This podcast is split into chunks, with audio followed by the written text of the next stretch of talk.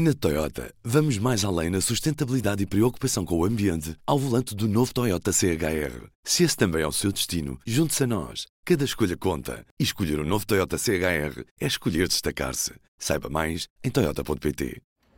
Mas porquê é que são tão Mas precisa de tempo para pensar. Não me digam que estiveram O aqui o dia todo à espera. Tivemos aqui o dia todo à espera. O seu silêncio é diferente do habitual, daí eh, as pessoas poderem estar mais preocupadas.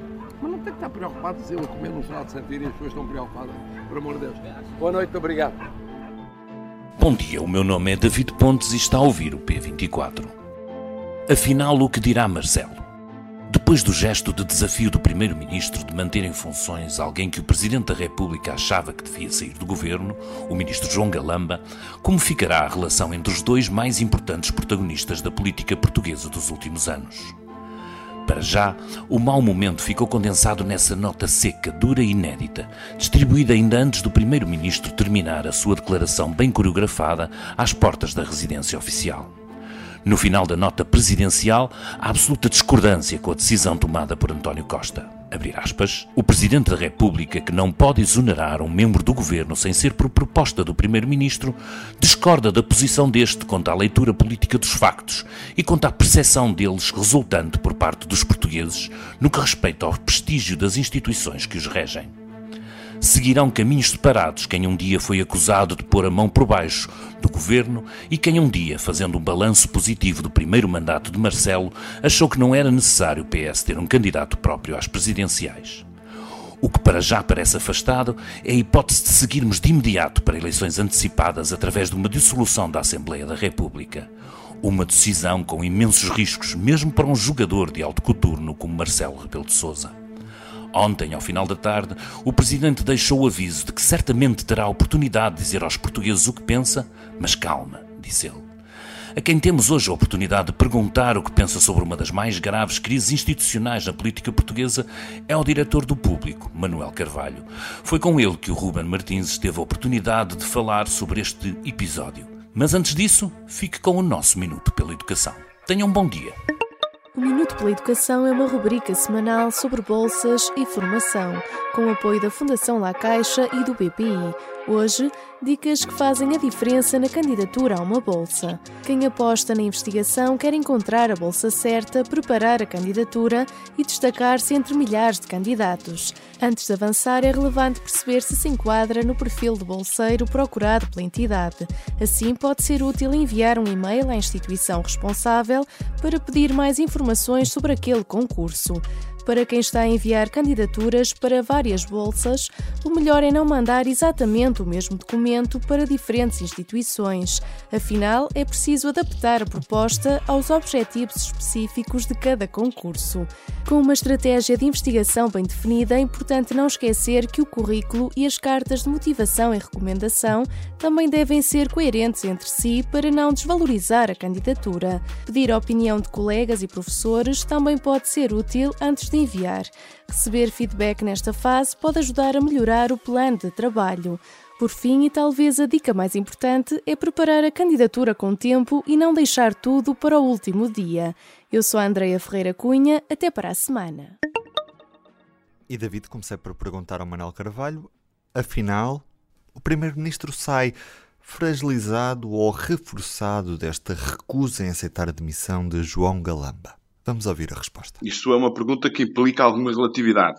Uh, sai mais forte, na minha opinião, do que se tivesse aceito a sugestão do Presidente da República e tivesse demitido João Galamba, mas, um, apesar portanto, dessa, dessa, dessa, dessa situação, não me parece que uh, no final do dia, tendo em consideração a gravidade da, da, da, daquilo que aconteceu no gabinete do Ministro das Infraestruturas, não me parece que ele tenha saído mais forte. Ou seja, este foi mais um episódio que se juntou a muitos outros uh, que aconteceram uh, com demasiada frequência nos últimos cinco, seis meses. foi mais um episódio portanto, a contribuir para a degradação da, da, da imagem do seu executivo, para a relação de confiança que governo e o primeiro-ministro têm que ter com, com o país e também para a grau de credibilidade que um, o próprio Executivo projeta perante, perante o país. Portanto, se ele por acaso tivesse demitido uh, João Galamba, uh, ficaria, na minha opinião, numa situação ainda de maior fragilidade. Uh, não o tendo feito, não agravou tão drasticamente a situação, está, numa está num plano em que é mais fácil gerir os problemas com os quais se confronta, mas isso não basta para que ele possa passar completamente um pano perante tudo aquilo que aconteceu e se tenha, portanto, passado de uma maré baixa para uma maré alta. Acho que isso também é um bocado exagerado nós acreditarmos que isso possa ter acontecido. Uhum. O que é que o Presidente da República pode fazer neste momento e que caminhos é que tem disponíveis? Bom, o Presidente da República uh, pode fazer muita coisa, mas esperemos todos que não o faça, uh, não é? Ou seja, uh, que sentindo-se eventualmente despeitado pelo facto de o, o Primeiro-Ministro não ter seguido a sua recomendação relativamente à saída de João Galamba, que desate a enfim, uh, até usar uh, vários recursos constitucionais dos quais ele dispõe uh, para, portanto, pôr em xeque ou pôr em crise, criar uma crise de governabilidade, pedir uma, uma a, a, a, dissolução da Assembleia da República ou demitir o governo. Portanto, eu acho que isso não vai acontecer. acho que, de alguma forma, nós temos que considerar normal que haja tensão ou até mesmo relações muito frias ou muito gélidas entre o Primeiro-Ministro e o Presidente da República, olhando para a nossa história e para a história do nosso semipresidencialismo. Não é a primeira vez que nós vivemos os episódios destes. Eu até hum, tendo a acreditar que uh, é mais normal uh, viver-se numa relação com tensão, com conflito, uh, com pergunta-resposta, como parece que vamos começar a viver a partir daqui, e isto, portanto, entre o Presidente da República e o Primeiro-Ministro, do que naquela espécie de tutela um pouco paternalista de, do Presidente da República relativamente ao Primeiro-Ministro. evidentemente que esse tipo de tutela, esse tipo de parceria, de cumplicidade entre São Bento e Belém eh, funcionou. Uh, foi muito importante para nós termos quatro anos de estabilidade no governo minoritário uh, do tempo da Geringonça. A partir do momento em que o Primeiro-Ministro tem maioria, o limite para a ingerência, o limite para a intervenção do Presidente da República eh, seria evidentemente muito menor. Ou seja, o Primeiro-Ministro e o Governo estariam, e o Partido Socialista estariam muito menos dispostos a, a, a tolerar esse tipo de interferências permanentes do, do, do Presidente do que toleraram num quadro de uh, minoria uh, no Parlamento.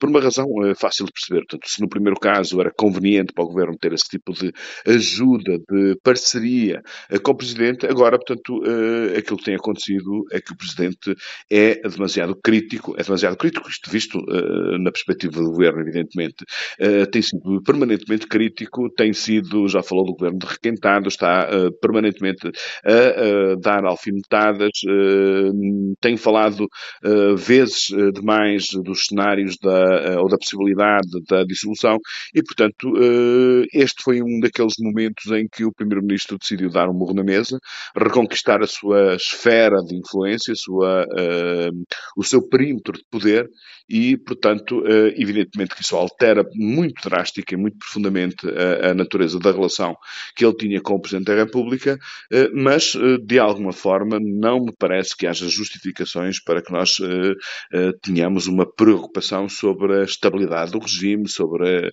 o funcionamento das instituições. Não, é normal que haja tensão entre o Poder Executivo e o Poder Moderador do Presidente. Mas até que ponto é que é sustentável para um primeiro-ministro manter um governante, neste caso um ministro, que claramente não tem a confiança do presidente da República, porque o comunicado diz isso mesmo, que a decisão é que é contrário à decisão do primeiro-ministro. Certo, nós olhando para aquilo que foi sendo uh, dito uh, pelo Presidente da República de uma forma mais velada, mas de uma forma mais uh, expressiva por parte do Primeiro-Ministro, uh, que falou de uma novela, de, de uma situação inacreditável, de uma situação inaceitável.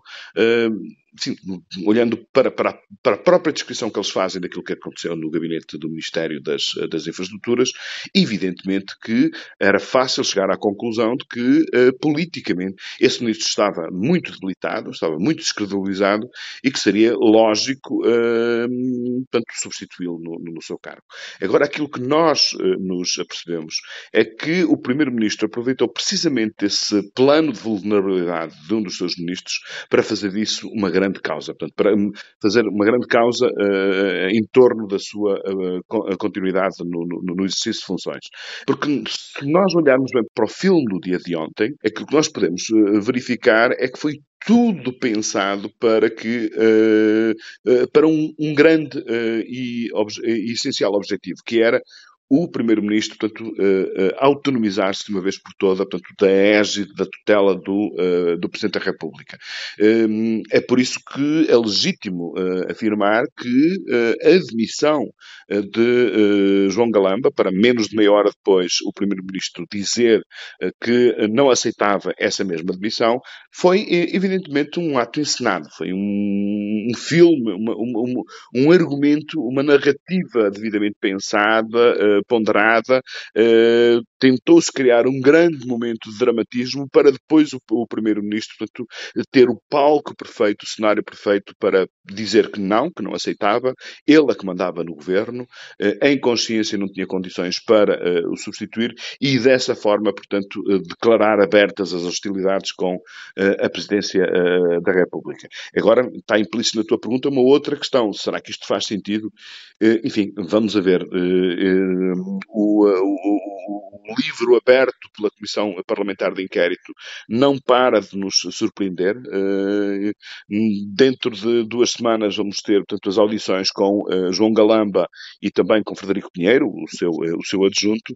Por isso é muito provável que ainda se venham a encontrar ou a descobrir outros pormenores mais ou menos sórdidos como aqueles que nós conhecemos nos últimos dias e aí sim António Costa arrisca e muito se ele for de facto forçado eh, pela realidade dos factos a substituir João Galamba daqui a três semanas, enfim, estamos a falar eh, apenas de um cenário hipotético, evidentemente que este risco que ele correu ao mantê-lo no seu governo para desafiar o Presidente da República terá sido um péssimo negócio político podemos assistir a uma viragem no discurso do Presidente da República, neste discurso público, uma vez que o comunicado já é uma viragem, mas nesta quinta-feira, se o Presidente falar, como, como está previsto, podemos assistir a, um, a, a essa, esse início de, de, quase segundo mandato que, que ficou assim um pouco uh, em stand-by até agora e um Presidente muito mais interventivo e muito mais contrário àquilo que é a ação do Governo, como não tínhamos visto, Marcelo, até agora? Eh, eh, eu não sei, eu não consigo imaginar, muito francamente, exatamente aquilo que vai dizer uh, o Presidente da República,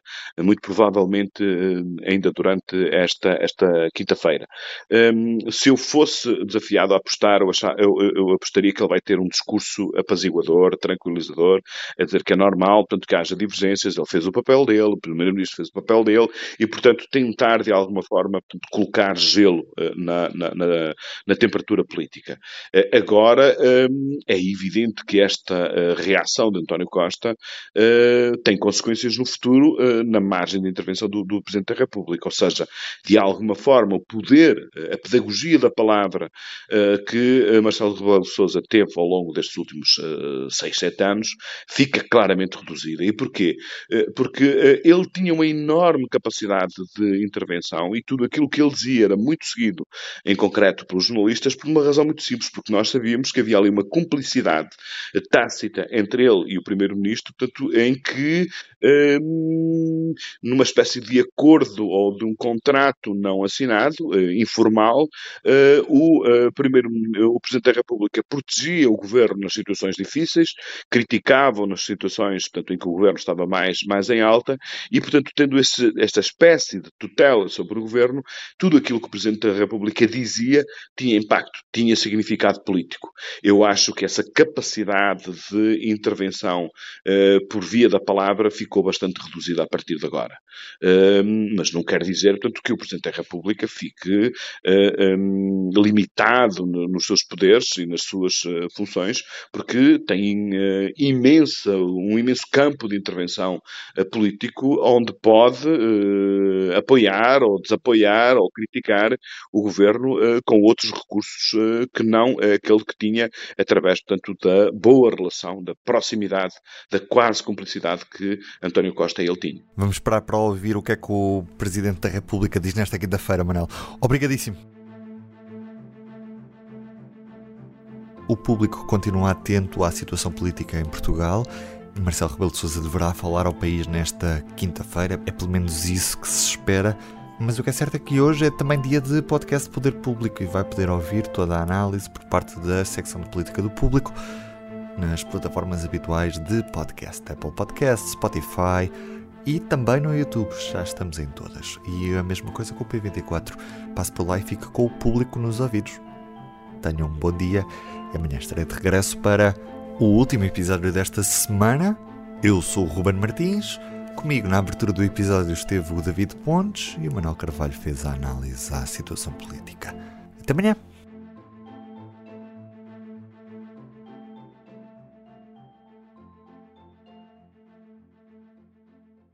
O público fica no ouvido. Na Toyota, vamos mais além na sustentabilidade e preocupação com o ambiente ao volante do novo Toyota CHR. Se esse também é o seu destino, junte-se a nós. Cada escolha conta. E escolher o um novo Toyota CHR é escolher destacar-se. Saiba mais em Toyota.pt.